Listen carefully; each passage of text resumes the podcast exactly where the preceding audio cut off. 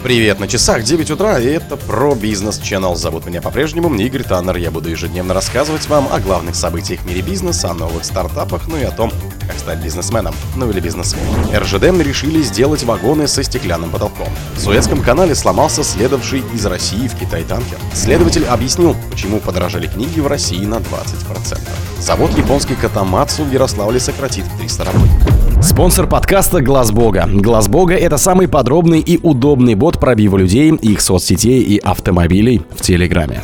РЖД заказали у вагоностроителей специальные туристические вагоны, сообщил генеральный директор компании Олег Белозеров в эфире программы «Картина мира» с Михаилом Ковальчуком на телеканале «Культура». Мы поставили задачу вагоностроителям сделать вагон туристическим, сказал он. Почему бы сверху не сделать стеклянный потолок, предложил Белозеров. Гендиректор РЖД также выразил надежду, что в скором принятии законопроекта, который поспособствует развитию железнодорожного туризма.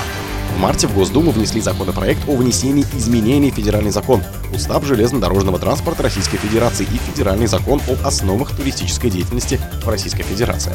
Законопроектом предусматривается определение понятий железнодорожный туристический поезд и железнодорожный туристический маршрут. Законопроект разработан с учетом исторического опыта организации в СССР туристско-экскурсионных поездов, а также учитывает зарубежный опыт организации перевозок пассажиров туристическими поездами, говорится в пояснительной записке.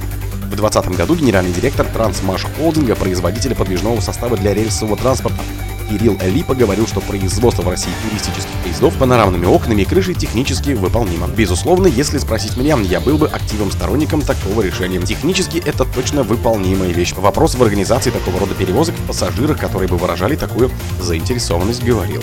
В Суэцком канале сломался следовавший из России в Китай танкер. В Суэцком канале в Египте сломался нефтяной танкер, для его буксировки отправлены три судна.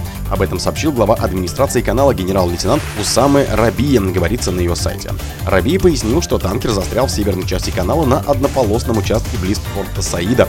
Навигацию там временно приостановили. Восемь судов, которые там находились, задержали примерно на час.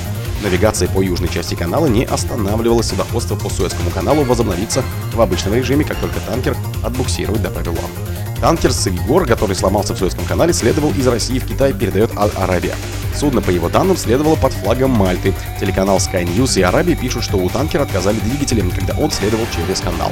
В январе грузовое судно MV Glory, которое перевозило около 65 тысяч тонн кукурузы из Украины в Китай, село на мель в Суэцком канале.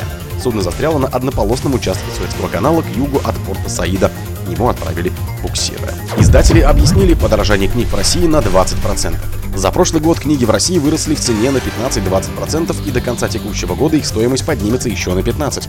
Это происходит из-за подорожания бумаги. Ее прежде в основном закупали в Европе, но теперь импорт переориентировался на Китай и остальную Азию, что усложняет логистику. Об этом пишут известия со ссылкой на Российский книжный союз и издательства. Себестоимость производства книг в 22 увеличилась на 30% из-за нехватки бумаги и изменения курса валюты. На рынке сдерживаются розничные цены, но все же они выросли на 15-20%, рассказал президент издательства исследовательской группы Эксмо АСТМ Олег Новиков. По подсчетам Росстата в апреле по сравнению с прошлым годом цены выросли на 7,4%, но ведомство изучало лишь сегмент художественной литературы.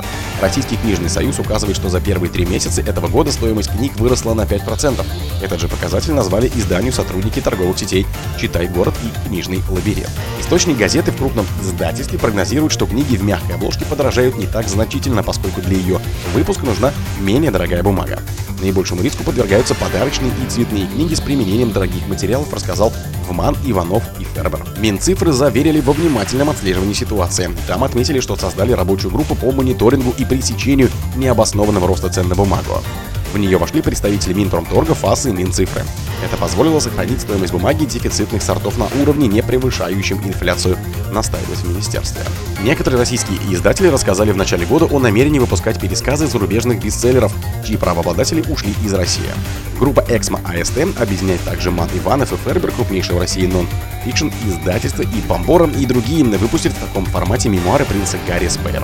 Запасной. Завод японской Камацу в Ярославе сократит 300 работников. Компания-производитель строительной и горнодобывающей техники из Японии Камацу приостановит выпуск продукции и сократит до 300 тысяч человек на своем заводе в Ярославле, сообщило региональное правительство. На заводе выпускались экскаваторы, погрузчики и самосвалы. Гендиректор российского юрлица ООО Камацу Рус Хасои Казуши сообщил, что предприятие выполняет обязательства, но санкционное давление оказывает влияние на работу. Компания не сворачивает свою деятельность в Ярославле, подчеркнул он. Сокращение Казуши объяснил изменившимися потребностями, уволенным начислить положенные законные выплаты. Первый зампред регионального правительства Максим Авдеев отметил, что завод продолжит работу. Вместе с руководством предприятия будет искать новые возможности загрузить их производственные мощности, добавил он. Камацу приостановила поставки техники в Россию в начале марта 2022 года, объяснив это решение перебоями в логистических цепочках, ситуацией на Украине и неопределенностью финансово-экономической ситуации. Месяц спустя компания также приостановила производство на заводе в России на том же основании.